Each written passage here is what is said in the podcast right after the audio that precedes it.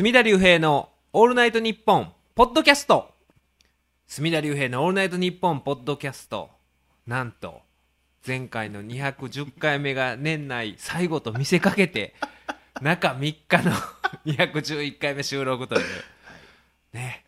えー決して我々暇なわけじゃないですよ。ほんまに年の瀬もね事件とかって時期を選んでくれないわけですから、忙しいんですけれどもその中でなんとか、えーもう一回放送しようではないかということで。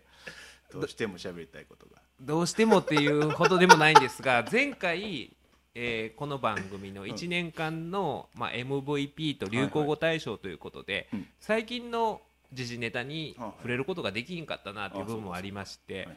でところであのやっぱり照江さん、あのー MVP と流行語大賞受賞後やっぱり影響ありますか、もうないよ。ないですか？あるわけない。ないですか？なんかオファーが増えたりとか。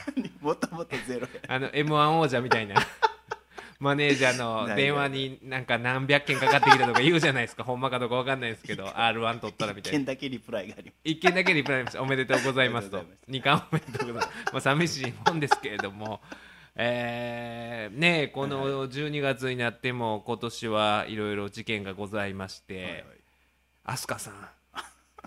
勘弁してくれよ。いや飛鳥さんのねまあ不起訴になったわけですけど、不起訴になったわけじゃないですか、はいはい。ねまああの採尿する時お茶を入れたどうのこうのとかねその辺の真偽は定かじゃないですけれども、不起訴になっているにもかかわらず、テレビとか見てたらなあの見てたらなって。またか。ごごめんなさい。もうなあなあですいません。あのコメンテーターがね、はいはい。えーいやあのお茶を入れてる時点でどうやとかね、とか言う言うじゃないですか。し素人的にはな。あの、まあそれはねこのポッドキャスト聞いてらっしゃる一般の僕らはまあ法律をなりわいにしてるんですけどもそうじゃない人とかうちのおかんとかやったらそういうふうに思ってたりするのは分かるんですよ。でまあね近所のおばはん同士でね喋る分にはいいと思うんですけど、テレビでね あれは良くないんじゃないかな思うんですよ。不起訴になった人でもみたいな。あれは良くないですよね。ほんまに。だからそれを言い出すとまああの例えば冤罪事件とかであるじゃないですか。冤罪になった、まあ、無罪になった事件についていやあれは起訴する時にちゃんと警察と検察がもっと調べといて証拠をもっと集めてたらほんまはあれやっとるでみたいなことをね例えば冤罪事件の報道の直後にコメンテーターがそんなん言うたらねもうダメでしょ。絶対もうその曲ダメじゃないですか そんなこと言うたら。うん。ね。その神様の目から見た真実とこの有罪無罪っていうのは刑事裁判における対応しないじゃないですか。でもその神様の目から見た真実なんていうのは誰にもわからないわけでだからこそ刑事裁判で厳格な事実認定をしてっていうことの中でまあ無罪になったにもかかわらずそういうことを仮にねいやこれでもほんまはあのやってますせって言ったらダメじゃないですか。その一般の人がテレビ見た感覚で言ってるのは自由かもしれないですけど飛鳥さんの場合だけ結構みんな言うじゃないですか。そんなんしてんの？いやあの言うてましたよ。いやこれはあの不起訴とは言いますがみたいなね。それを見てへんからな俺あのいや僕ちらっと見た時に言うてる人いましたよ。いや不起訴言うても不起訴やから言うてやってへんいうわけじゃないですよみたいなニュアンスのことを それは他の事件に当てはめて言うとえらいことになるじゃないですか。って思うんですよね。ねえ。あの確かにまあ分からん部分はすごい多いじゃないですか、あのニュースの報道を見てて、まあ変な話やな。っていうかその尿から、まあ、覚醒剤が、えー覚醒剤反応出て陽性になったのに不起訴になるっていうのは、はよっぽどのことがないと、ね入れ替えられた入れ替えられたとかっていうだから結局あれあの尿から覚醒剤が出ているにもかかわらず不起訴になったっていう言い方をするからおかしいんですよ。その尿から出てきた覚醒剤が飛鳥さんのものだと、うん。そのねだ特定できないから不起訴になったんですよね。だから特定できてたらまああの普通は起訴されちゃうじゃないですか。基本的に、僕1回だけ尿から覚醒剤が出てて、で採取の過程にも問題がないにもかかわらず不起訴になったあ件を1回やったことがあってそれは本当にあの無理やり注射はい。されたっていうことを具体的かつ詳細に反論できたケースやったんですよね。これは出てますけどもあの実はこういう事情がこういうこうこういう事情があってっていうのをその、えー本人が詳細に言っててかつ本人はそれが無理やり打たれたものが何かわからないままで体がものすごいしんどくなってはい調子悪い、は怖いとかいうことをいろんな友達とかにメールしたり電話とかしたりとかしてはいかつ自分で救急車を呼んでで病院で尿検査したら覚醒剤出たと。はい普通覚醒剤だと覚醒剤自己使用の場合は覚醒剤あるいはその身体に有害で違法な薬物だという認識を持って体に入れないと、はい。まあその有罪まあそもそもね。なんないじゃないですかその中であのまあ普通自分がそういうふうなはい。わざとやったっていう意思があったらうん救急車呼ばないじゃないですか。とかそういういろんな事情があってそれを全部、まあ、検察官に言って検察官もまあおそらくそうやろなっていうことになって不起訴になったというような事案は1回だけはいそれも覚醒剤の事件でいっぱいやったことありますけどほんまに1件だけなんですよ。出てて不起訴になったっていうのは。だからそういう事情がない限りはまあならないですよね。だからそのもっと前提ですよね。そもそも飛鳥さんの尿だという特定せなあかん厳格な手続きを踏んでなかったんちゃうかなっていうぐらいしか言えないですよね。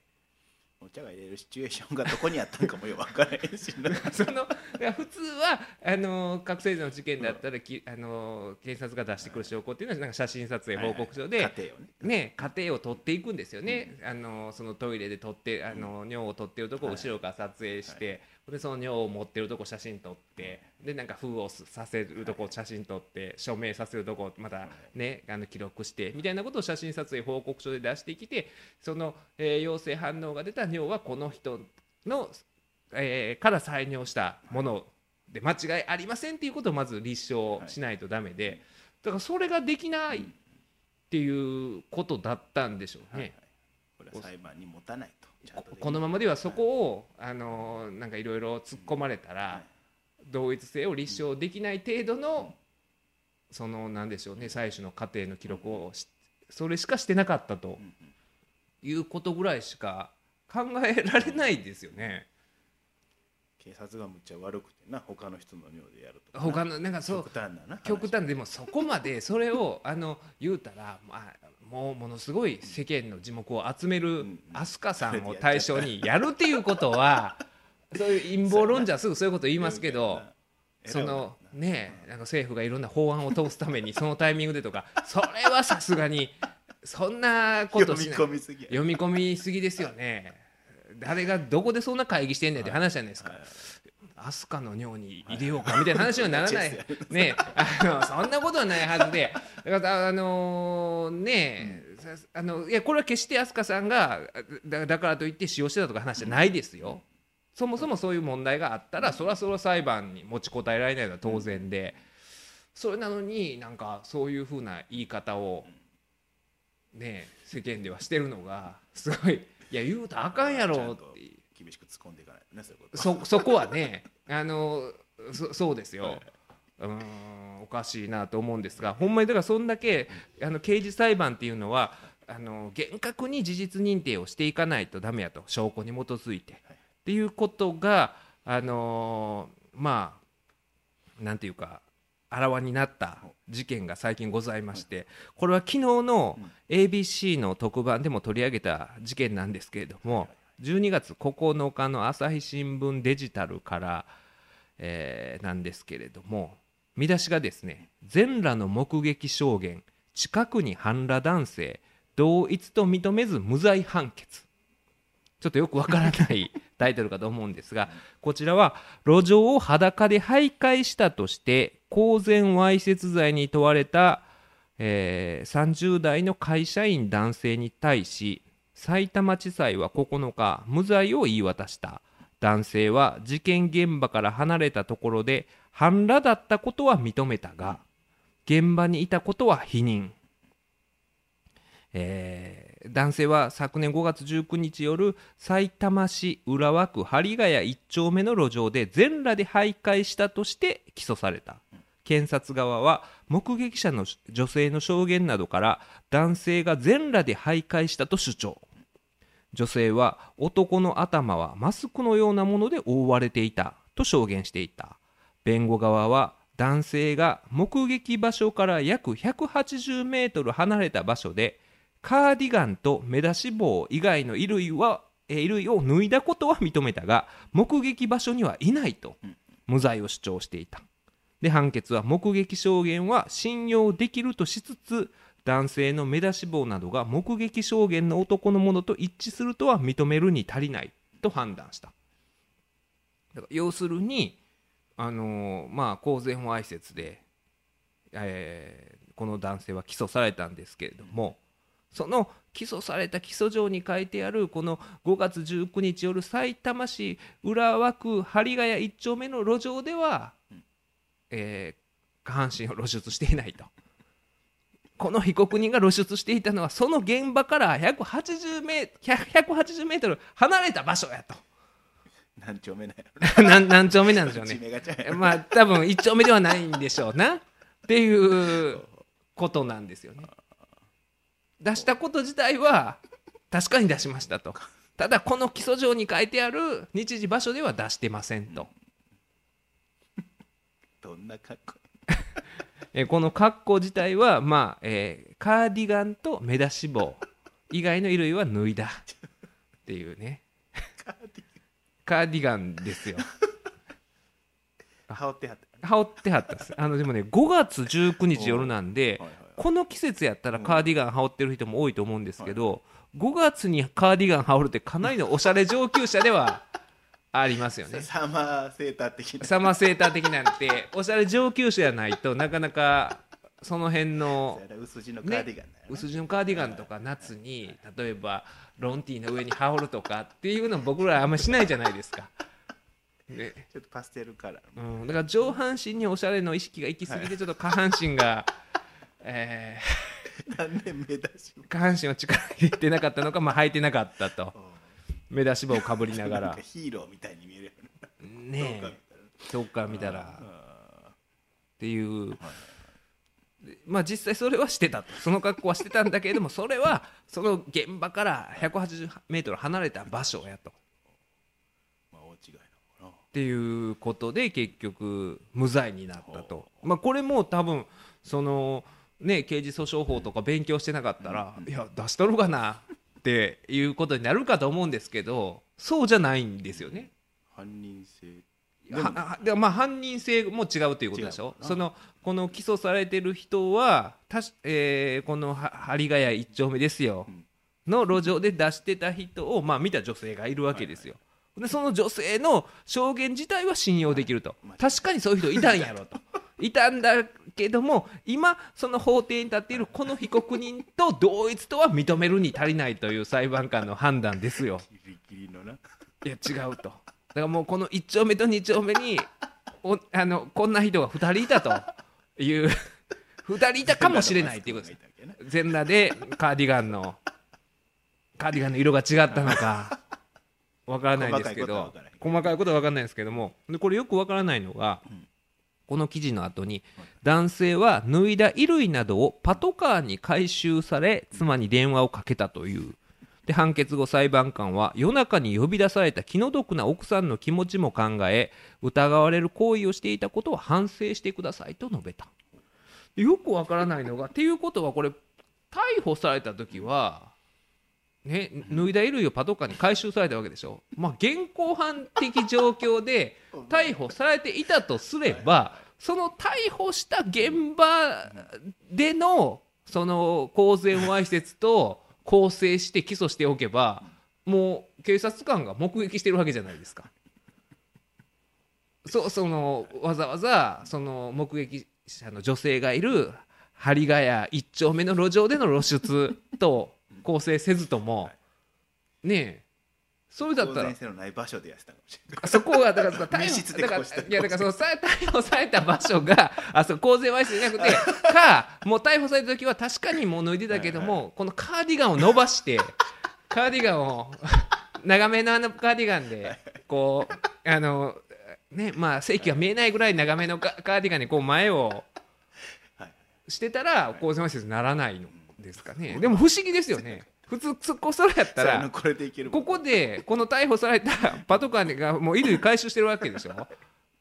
じゃあ下履いてへんわけでそこでやったらいいねここは謎なんですけどまあでもそこで、えーその逮捕された現場での公然わいせつっていうような形で法律構成できない何かの事情が であったんですけど何何なのかなっていう。パンツは履いとったパンツは履いてたんですかね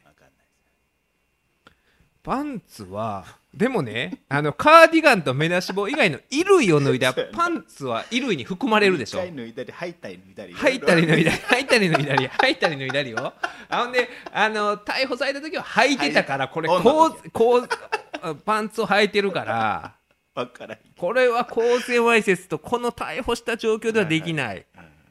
だから針ヶ谷一丁目で女の人が目撃したというその現場での公然わいせつしか起訴できないという事情がないとだからおかしいんですよね。うん、あそうか。パンあそうか。他の衣類はあのズボンとかこれこのちゃんと書いてほしいですね。こちゃんと書いての朝日新聞デジタルも。男性は脱いだ衣類衣類じゃなくてあの下のズボンなどをパトカーに回収された。けどもその時はパンツだけ履いた状況だったっていうことだったら、あ確かにその状況やったら起訴できへんから脱いだ針ヶ谷一丁目でしか起訴できひんなって分かるんですけどこれだけやとえなんでこの針ヶ谷一丁目のんとこにと特定して起訴するのっていう疑問が残るんですがでも刑事裁判っていうのはこういうふうな厳格な事実認定をするもんじゃないですか。日時場所を特定して5月19日の夜さいたま市浦和区針ヶ谷一丁目の路上で露出したとかっていうような形で特定しないことには、まあ、それ起訴状に控訴事実として書かれるんですけれども、そうしておかないとだその被告人が防御できないわけなんですよね。それを特定してなん。かとこれ特定してたらいやその時は別のとこであその日時は他のとこに私いてアリバイいるから私じゃありませんと。い。うことが立証できるように防御できるようにその起訴状にはそういう控訴事実として、えー犯罪事実を特定しないといけないと刑事訴訟法ではされてるんですよ。普通はそのそれで特定されることによってそうやってアリバイを主張できるんですけど普通はそのアリバイっていうのはいや、えー別の全然違うところで友達と遊んでたとかってなるんですけどこの人の場合はいや180メートル先で俺は出してたと。なんちゅうアリバイやと。俺じゃない。でもだからそこにいたのは俺これもでもアリバイですよね。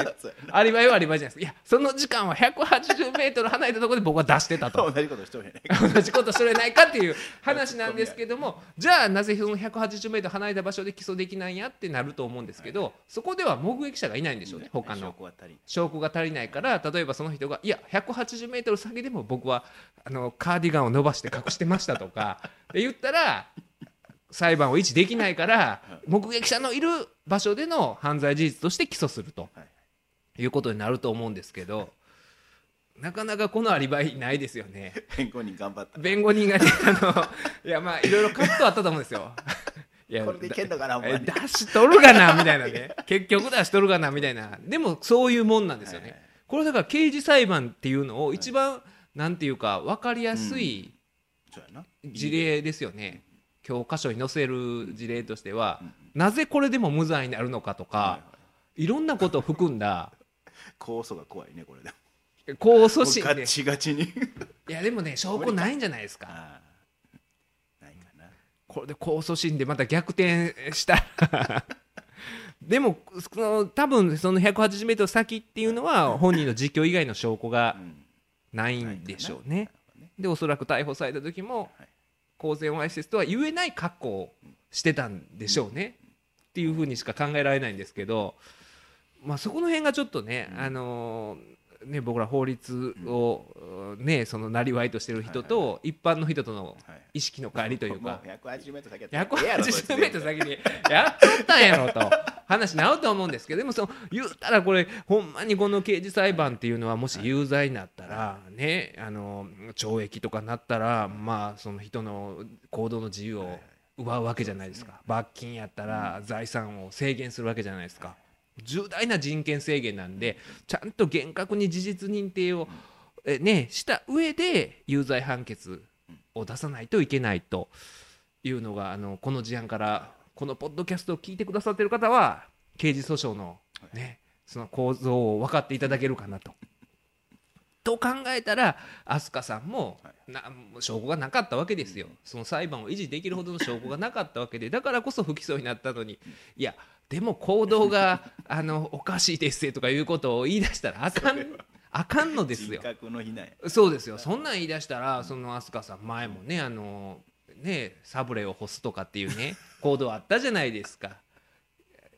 その薬物の依存症のね更生施設でそのね洗濯物干すところになぜかサブレを干してるのをノリピーの元夫の高荘さん。高荘さんまた今あれかまた捕まりましたね最近。あ。薬物で。で高荘さんが目撃したと、はい。なんでかわからんかったと。聞けなかったと。言うてますけどいやサブレ干すなんておかしいでって言うてそれで起訴なんかできないわけですよそっから。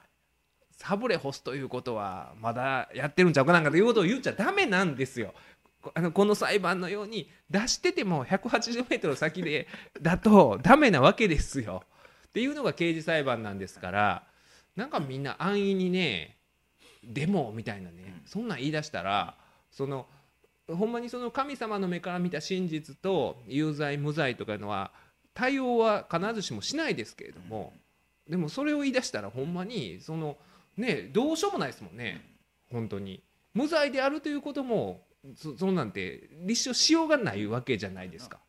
名誉回復でき名誉回復できなくなるわけじゃないですか。それを言い出したらずーっといやでもほんまはやってるんちゃうかみたいなことを言い出したら、だからちょっとなんか飛鳥さんのあれに関してはね、うん。でもあれはあのーね報道が最初から尿からね覚醒剤が検出されたとかってなったらそれを前提に報じるのは、まあそれはマスコミもしょうがないし、ねだからそこの採取の過程に問題があって同一性を特定できないっていうことやったらあそれはもう誰しも、あそれはもう起訴できんのちゃうかなとか思うじゃないですか、でもそういう報道やなかったでしょ。だから警察の発表の仕方がおかしいですよね。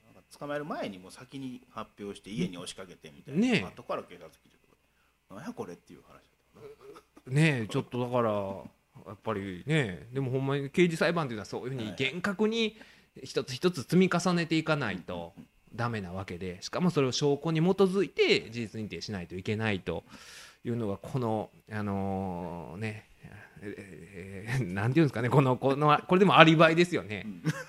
同じ時間帯に180メートル先で出してたっていうなんか脱ぎ捨ててちょうど間に合うんやろ。180いやでどういうことですか？ガーディガンをパサッと脱ぎ捨ててちょうど成立するような感じもするもんな。進化の過程じゃないけど。ああちょっとずつちょっとずつ脱いでいく。過程で。ええありそうな話やな。いやでもねこれ100あの実際に起訴されてる場所でも、カーディガンは着てたんじゃないですか？そうなんか。わわかんないですけど。そこがあんねやろな。本来は。ほ問題は。ああなるほど。多分そうやと思いますよ。目出し帽はかぶってたっていうことなんでいやーまあねこういう事件であったりとかあとあの成宮。ああなんかちょっとえらいことさんもね引退して薬物疑惑とかっていう、ねだからあれとかでも結構ねそのワイドショーとかやったらちゃんとその。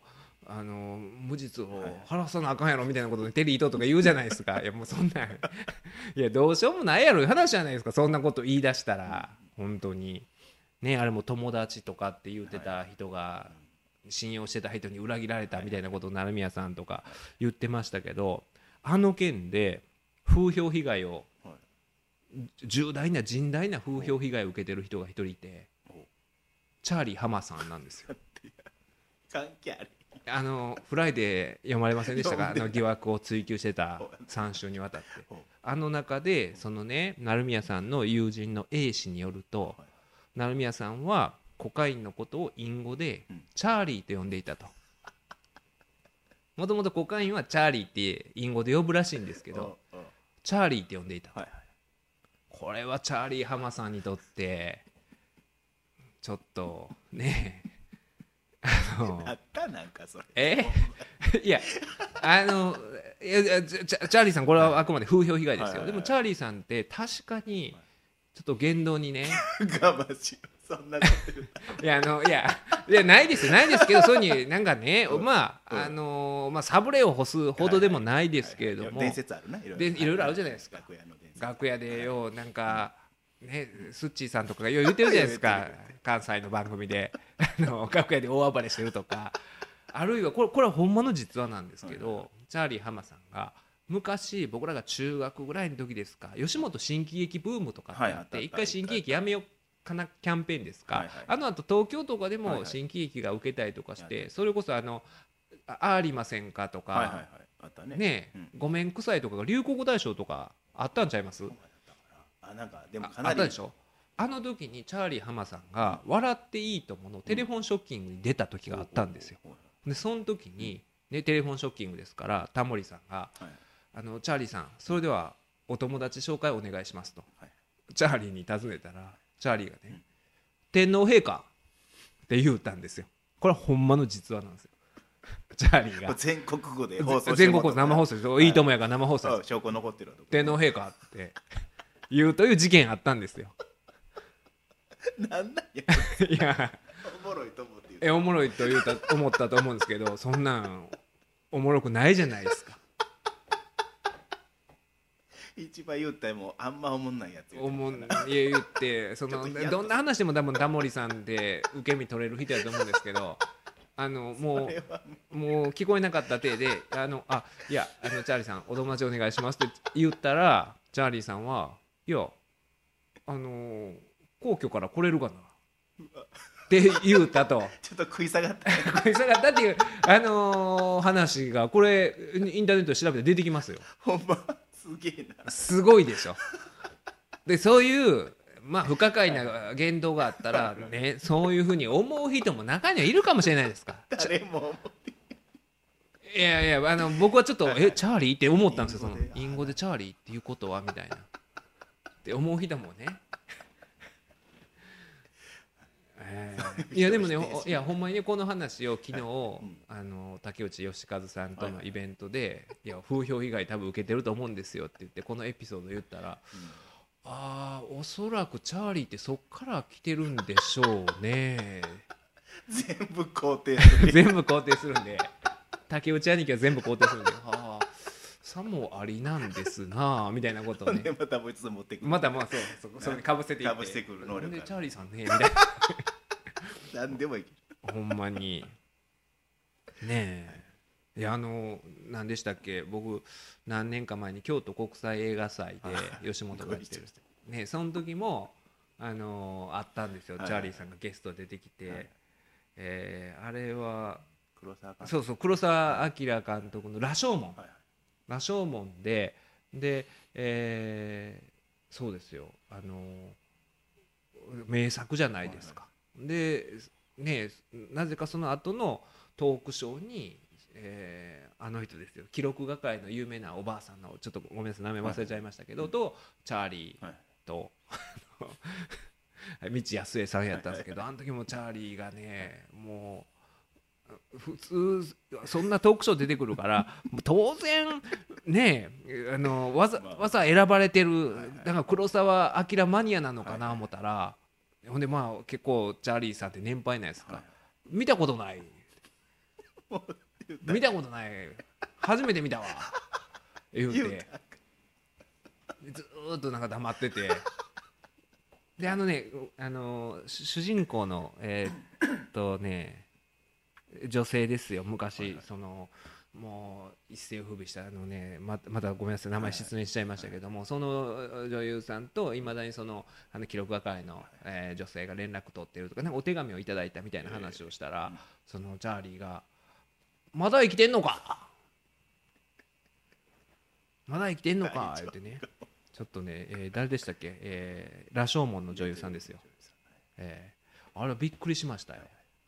いい花ってねそれしか言わなかったですよそのトークショーで。司会があのはちみつさんやったんですけど困惑してましたよね。よりにもよってみたいな。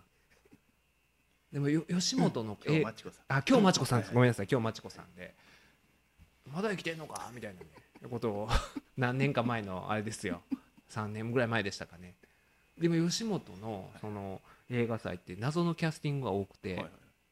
三輪明宏さんの「黒トカゲ」ですかね、はいでそれの上映やった時にあのバッファロー五郎のはい A 先生がそれこそまたトークショーに呼ばれてはったんですよ、うんでその前日に、うん。あの京都来てはったんで、うん。2人でご飯食べに行ったんですけど、うん明日仕事何ですか?」って言ったら「あいやそのあ三輪明宏さんの黒トカ黒トカゲの上映後のトークショーに呼ばれてるんやけどなんで俺か分からへんねん。もしかしたら俺本名木村明宏やんか、うん。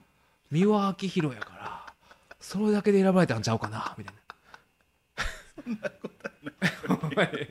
な。なな あの謎のキャスティングがあるんで、まあ、それはチャーリーさんが一概に悪いとは言えないんですけどでもそういう、あのー発言が。やむなく来させられてた。あのあったのかもしれないですけども さそういうこともいろいろ相まってえもしかしてこの隠語はチャーリーさんから来てるんちゃうか、まあ、竹内さんは「そうでしょうね」と。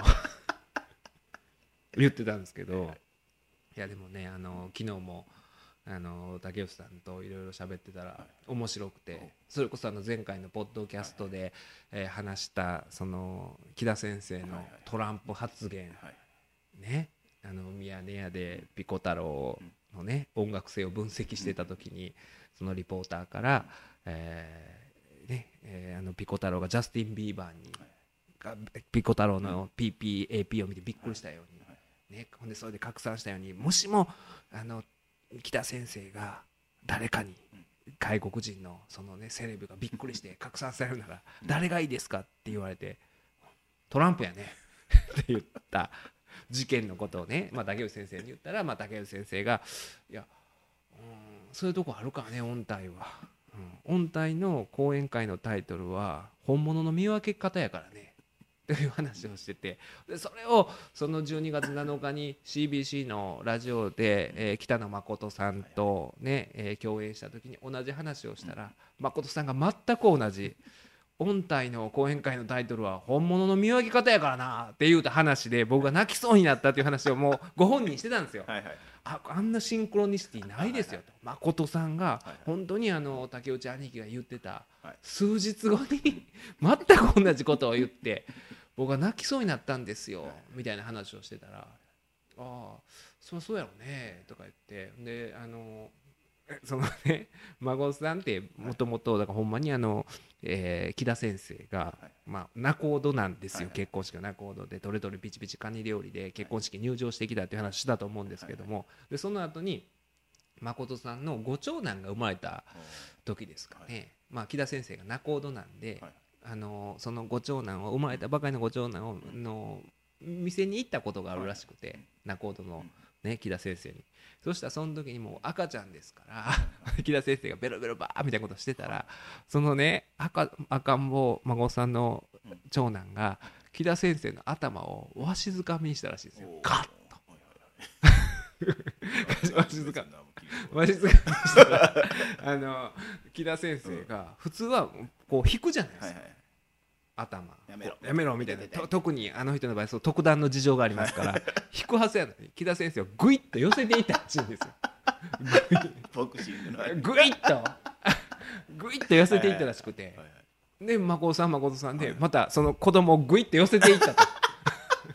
あうんの呼吸そういう。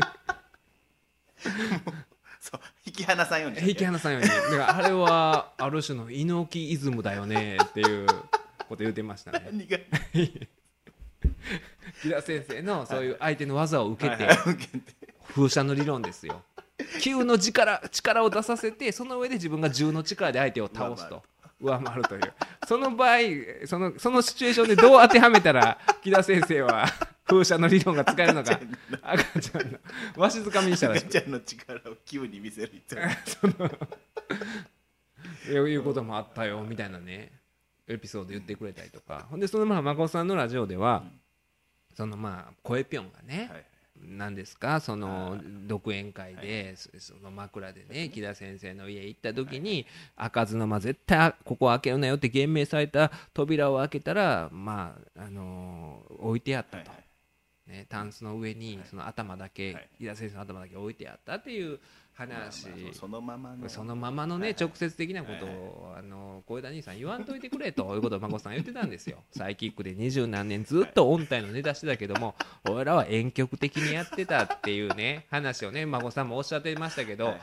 竹内先生も確かに僕20年聞いてましたけどサイキック。一回もその音体のことを直接的に表現したことはないですよね。だから言ったらそうなんだよ。僕らね確かに音体が引退する時にはい。ステージの真ん中に置いて去っていくとかね。そういうことは言ってきたけども 何を置くとかその音体がなくなった時にまあその形見分けというはいはいかはね遺産相続というか まあその時にまあまこっちゃんがそらもらうんやろな。まあ まこっちゃんがもらうもらうんやろなとは言うたけども何をもらうかは僕らは言ってこなかったと確信はね。確信は言ってないと。それを幸田さんは直接的な表現するのはどうかなと。はい。で僕らは山子さんもねその仲人とかいう関係があって信頼関係があるから、でプロレスやと。そのあの、えー音体との間でのね、まあ、信頼関係があって核心部分は突っ込まないままだからプロレスとかっていうのも本当に鍛えた部分しか攻撃をしないわけですよ。胸板とか、ね、あの鍛えて受け身の取れる場所しかその後遺症が残るような場所には攻撃しないじゃないですか、っていうのがプロレスやと。はい。それと一緒で核心部分には技を入れないのが僕らの技術でしたよみたいな話をしてて。でプロレスでもそうでしょと。昔ねその前田明が長州力の顔面を背後から蹴ってでそれでアントニオ猪木がプロレス道に戻るとはい。いう発言をして前田明を新日本プロレスから追放したっていうことがあったんですよ。まあそれと一緒ですよみたいな。僕らもだからそういう本当にあの核心部分には攻撃を入れないということを言ってはったんですよ。で僕があのえーそのねプロレスの場合の顔面に蹴りを入れると。で眼底骨折しちゃったんですよ。長州力は。でその時にプロレス道に戻るっていう猪木の発言をじゃあ今回の木田先生とうん。そのサイキックのね誠さんと竹内先生に当てはめたらこれ何道に戻る行為なんですかね？っていう話をしたら竹内先生がしばらく考えて「ズラ道かな？言言うとるがな」っ ておもろかったですね「ズラ道かな」ずーっと言わへんからずーっと言わんかったと。核心部分に踏み込まへんのが僕らの猪木のプロレス道に戻ると一緒ですよって言うててじゃあ何道ですか？ズラ道って。あかんがない。あの流れがねそれを言わずに来た。っていう話をしてるのにズラ道って。ズラ道に戻る行為ってあれは面白かっ覆し方た。ですね。やっぱり竹内さん面白いですよ。はもう貯めて貯めて。いやほんでね、あのーそのねズラ道に戻る行為をした声ぴょんの話になるんですけど、はいはいあのーベッキーうん。ベッキーがねこの12月に、えーなんかネットニュースとかでも出てたと思うんですけど、はい。LINE の CM に起用されたのご存知ですか？LINE の CM のナレーションかなんかで起用されて、うんでそれっていうのはベッキーって、うん。まあ言うたら不倫の道具として LINE を使ってたわけじゃないですか。はね、その人を、はいまあえー CM に起用すると。いうことはこれは例えると、はいプリンの CM にうん。声っぴょんを使うっていうことですよね。ほそんまこまでの知名度はないかいやいやででもまあ嘘でしょ、まあそれでスキャンダルになったのに。不倫で使ってたわけでしょ、はい。ありがとう文春。センテンススプリングっていうのを使ってたんが LINE でしょ？不倫のツールやったわけでしょ？声ぴょんのプリン不倫っていうのはプリンを不倫の道具として使ってたわけでしょ？その発想でいくとほんまにプッチンプリンとかの CM に声ぴょんを結構ハマるなでも起用するっていうことうん。だなって僕思ってなんかその話の展開の中でそういうことですよね。それはすごい思い切ったことですよねうん。みたいな。で僕自身としてはなんかうまいことうん。ああなんか論理展開できたなみたいな自負があったんですけどやっぱり竹内兄貴すごいですね。それはちょっと違うんじゃないかな。うん。はい声ぴょんはこの股間にプリンをつけてたよね。はい。それで言うならばベッキーもその LINE のバイブ機能を使って、ね、あのあ そこあのまあ下世話な話になりますけどそれを使ってなんか責められてたりとかあの、ね、バイブ機能でこうブルルルみたいなことをされてたら同じになると思うんだけどあの直接 LINE をそれには使ってないもんね体につけてないもんねだからちょっと違うんじゃないかなみたいな確かにそうやねすごい真面目なすごいなんか真面目な顔で言い出してでしかもあれでしょと。竹内兄貴曰くね、あの LINE の、うん。まあその CM っていうのは、言ったら LINE もまあ言ったらどっちかというと LINE のそのセキュリティのずあの脆弱さというか、そういうのを露呈するようなあの事件でもあったわけじゃないですか。そういう人をどっちかというとイメージダウンさせた人をあえて使うことによってなんというかあの度量の広さというか企業としてのもあるしでベッキーとしてもそれをネタにする強さというか、一皮向ける。まあ言ったらウィンウィンじゃないですか、ウィンウィンやけど声ぴょんを、うん。そのねプリンの CM に使ったらこれ負け負けじゃないかな。両方負け負けじゃないかな。ルルーズルーズじゃないかなっていうね。プリンのイメージ上がらんもんな。プリンのイメージも下がるし プリンのイメージも下がるし。子供が食べるもんや子供が食べるもんやししかもねあの股間につけてましたからね。ほんで声ぴょんは声ぴょんで言うたらもうねネタこう起こすというか声ぴょんってもうだんまりを決め込んでたわけでもうみんな忘れてるわけじゃないですか、あの CM 何が面白いいや前やったやないか。前やったよ言わないじゃないですか？もうほとんどの人忘れてるじゃないですか。声ぴょんのプリンフリンを。えななんで声ぴょんがプッチンプリンなみたいな。説明せな。ほんで説明したんですよ。いやもともとここにあの股間にプリンをつけてはって。でたまたま舐めてーって。得意のっていうことを あの説明したらうん。逆に「はあ?」ってなるんですよま。たイメージかな。え何のこと？みたいな。だからこれ負け負けなんですよ。ウィンウィンの逆の。両方負けるっていう。ああ確かにそうじゃないなみたいなね。えー。ないい議論してますな。えーなかなかの議論をしてたんですけど、ほんまにね、もうでもね、そのまあ木田先生のトランプ発言とかっていうね、ことを言ってて、そのなんていうかね、トランプ現象というか、うんね、まああの流行語にもなって何もなきね流行語になって、ほんまにまあみんなが思ってても言うてなかったことを言ったみたいな、本音を言うみたいな。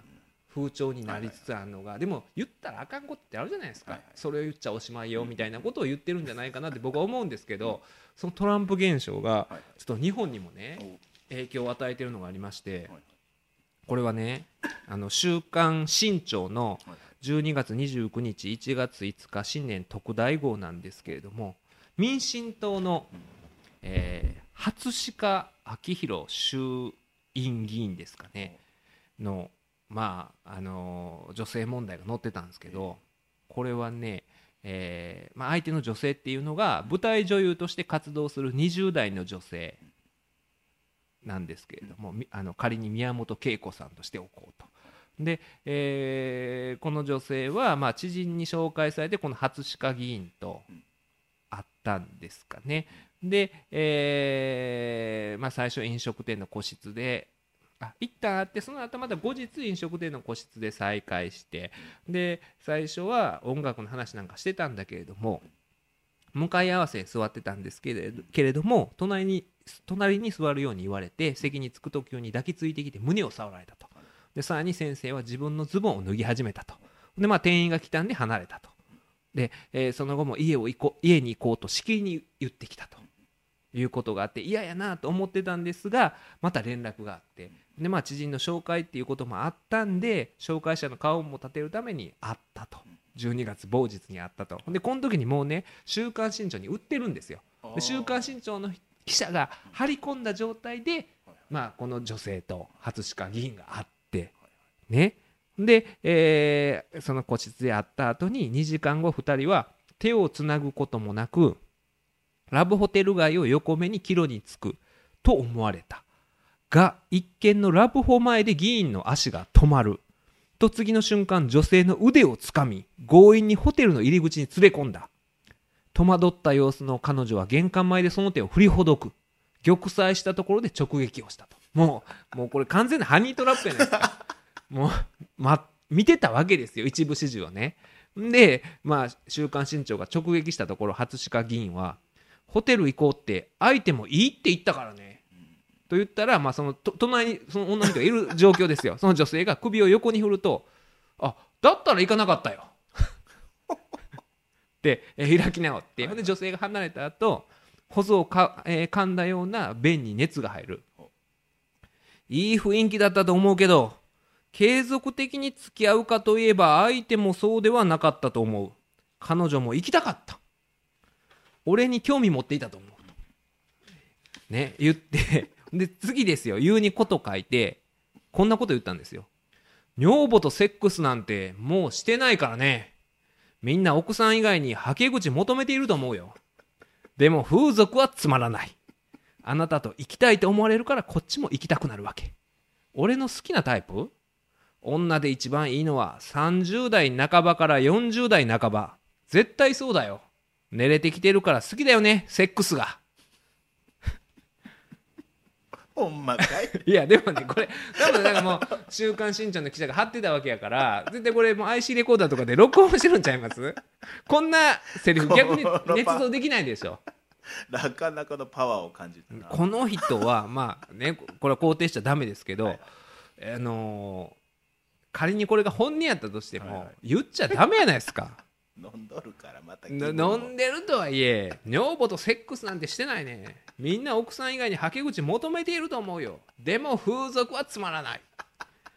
リズミカル。30代半ばから40代半ば寝れてきてるから好きだよねセックスが。ってね。聞いたよ。何 いやいやこんなことね。いやだからこれもトランプ現象の一環やと思うんですよ。言うてええもんやないと。仮に本音やったとしてももねともとこういう人やろ。いやトランプ現象。トランプ関係い。やなだってねあれからおかしなってますよ。あの九州の飯塚市ですか？の市長も副市長と昼間から賭け麻雀してたかなんかで。でそれをあのバレちゃって記者会見で逆ギレして「え麻雀金かけない人っているの?」みたいなそうなってきてるんですだんだんこの初鹿議員も。ね。女房とセックスなんてつまらないみたいな。でも風俗もつまらない。こんなことをね。もう言うたらダメやないですか。切り返しの音調がやな。ねこれ。なんとかだけでもなんとかみたいなね。言っちゃダメやないですか。ほんまに。それを言っちゃおしまいよっていうね。これは。トラさんね。寅さんで。なんかこういうふうになっちゃってきてるんですよねこの世間の風潮として。本音言うていいいうもんやないですよこれ。ほんまに。まあいろいろおかしいよ。おかしいですよ。いやほんでこの人はねあのまあ野党で民進党でやじ将軍って言われてるらしいんですよ。ものすごい普段やじってるらしいんですけど、でこれこんなことあったら 逆にやじられるかなと思うんですけどこれもね昨日竹内さんって言ってたんですけど、はいはい逆にこれやじりにくいなと。この人のこのなんていうかエピソードをはいはいはい。やじるのっはいはいて端的に言い表しにくいでしょ。ねえだからその何ですかあの以前ね山崎拓さんが、はい。あの親子丼を愛人に要求してお母さんも一緒に3人でみたいな時やったらね例えば「親子丼!」って言うたら端的にはい山拓の変態性をやじれるじゃないですか。この人の場合って言いにくいでしょ。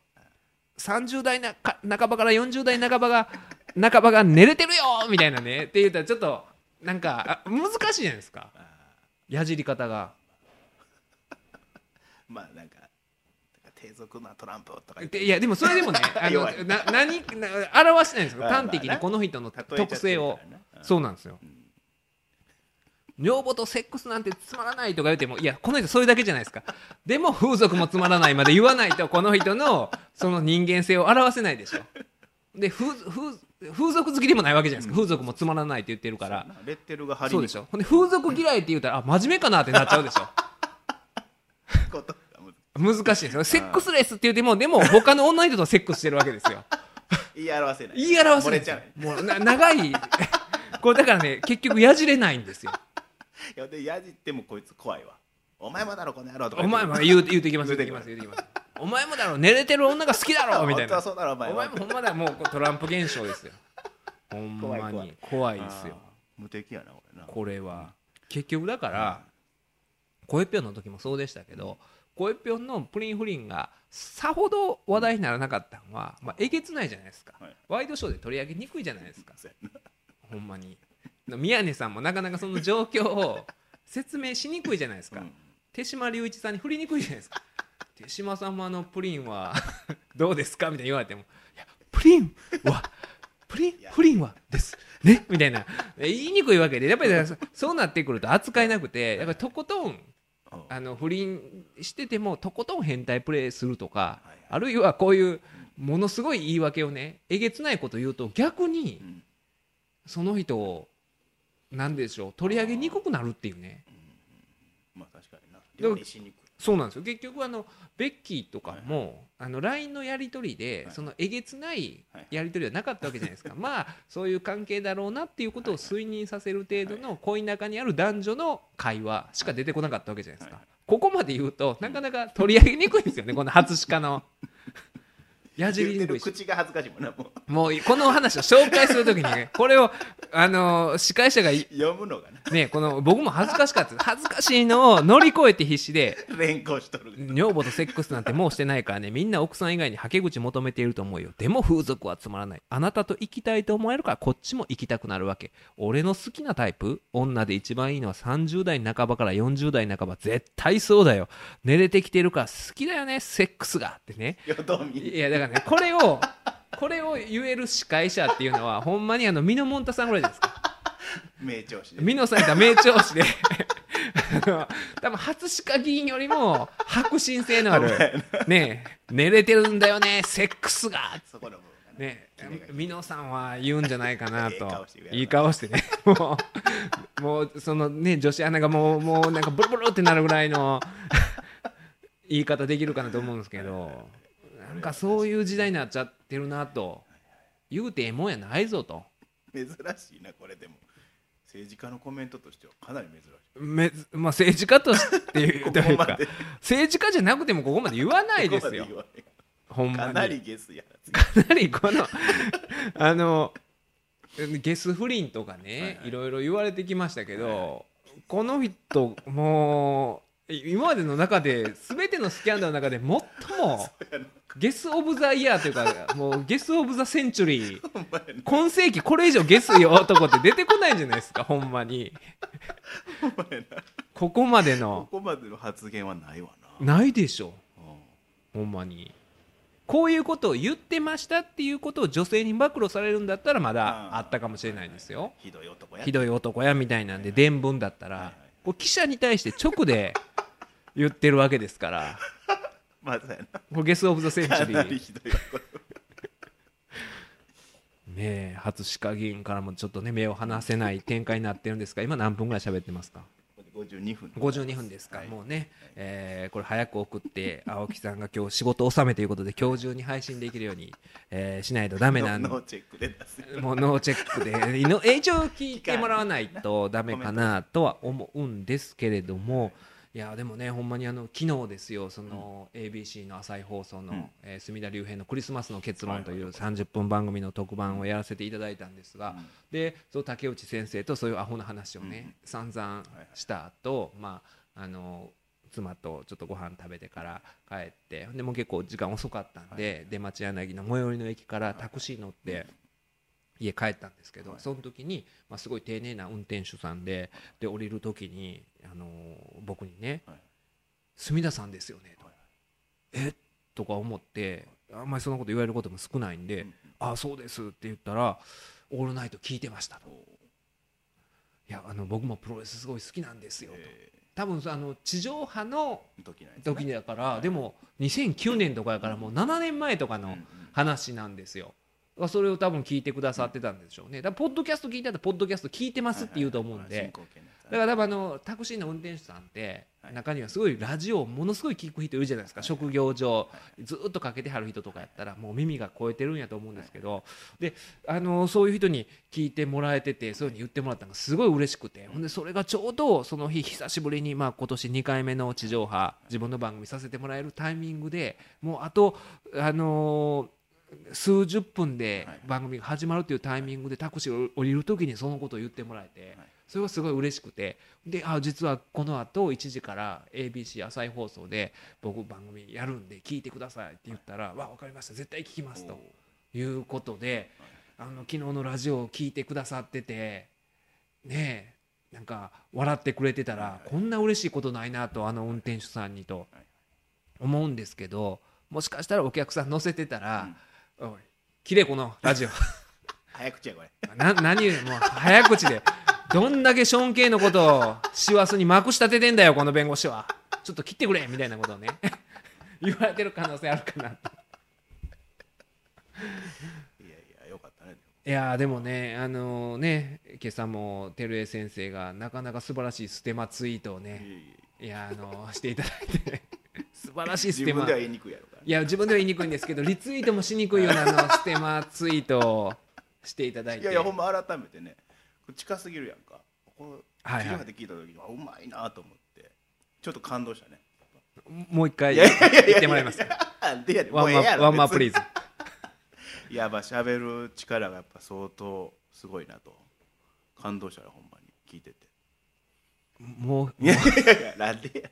いやほんまでもねあの、はい。嬉しかったですよ、はいはい。もう昨日はちょっとねまああのそのななんかね僕ほんまにその地上波で KBS とかでも喋る時とかに心がけてるのは、ほんまにその僕のことを全く知らないラジオ好きのタクシーの運転手さん、はいはい。常にラジオかけてる人が、まあ、普通にかけて BGM にかけてんのにその耳が持っていかれるような状況にしたいなっていうのが僕のラジオを地上波でやる時のいつも心がけてることなんですけど昨日ももしかしたらそれができてたらいいなと思うしその昨日の僕を乗せていただいた、ね、あの運転手さんがそういうふうに思ってくれてたらこんな嬉しいことないなというふうに急に初歯科議員の話からいい話に持っていくのは なかなか難しいんですけれども。ゲス・オブ・ザ・センチュリー。ゲス・オブ・ザ・センチュリーですか。ら今世紀ねまだまだ長いですけど、えー今に何何年ですか？2016年。あと84年ありますけどおそらく出てこないでしょ。初歯科より下水やつ。トランプよりもゲスよな。トランプよりも下水。ですきついなこの言い方は。トランプはお金さえあればとか言ってましたけまあまあどまた可愛いわ。ここまで具体的な表現じゃなかったですから初歯科ほど。ほんまにいやでもほんまにそのあの竹内さんにもねそのラジオをさせてもらうんですよみたいなサイキックの時間でっていう話をしてたりとかして昨日もね。でね実際そのまあずーっと聞いてた時間帯で自分の声が流れてくるっていうのは本当にこのになんでしょうもうにに初めて聞き出したのがだから20 1989年とかやから27年前とかで。でやっぱりはいねそういう時間っていうのはこのいいなと時間をかけて自分の中で培ってきたものとかがあのまあ小さい形ではあるんですけれども形になった時っていうのは嬉しいなと思いますし何でもやっぱ時間経ったらそれこそあの SMAP とか、まあ、今年「紅白」も出ないって話じゃないですか。でもどっかで絶対うん。また何何何十年後にそういうのがあると思うんですよね。二十何年後とかにその香取さんと木村さんがどっかで交わる時とかが絶対あるはずでだから今ね多分そういうのでショック受けてる人とかもずっと見続けて思い続けてたそういう瞬間が多分ごめんなさいね僕と SMAP を今いやいや。同列に何の話すんのかな。今思わずあのじあの久しぶりの地上波で高ぶって自分をスマップに置いちゃいましたけどごめんなさい。僕はスマップよりもどっちかというと初歯科寄りの初歯科側の初歯科側の人間ですから。初歯間ですから。そこまで。進歩してる。もう何話の初歯間ですから。ええ。ほんまに。えーまあまあそういうわけで今年最後の放送になりますけれども、皆さんえー一年間お聞きいただきありがとうございました。と見せかけてもう一回また大晦日とかに。っていうことはもうさすがにないと思いますんでこれが 本当におまけのね。おまけの最後の、えー放送ということで、えーね、良いお年をとはいいうことで。ももしかしたら2回目の良いお年をですが もしかしたらこれ、えーね、配信が遅れて明けましておめでとうございますとい。うこんな話で。いうことになるかもしれないんですけれども、わかりました。えーまあそういうわけでね、えー初鹿とかやったら多分なんか姫始めがどうとかいうようなね、そういう言葉使うおっさんですよ。今年の姫始めはやっぱり女房じゃダメだろうみたいな。でも風俗でもつまらない。同じこと言う やっぱり姫始めは30代半ばから40代半ばの寝れてるからねセックスがみたいな。もう暗唱しとるから。もう今今も週刊誌見ずに 見ずに言いましたけれども。ひどい人もいるもんですよね。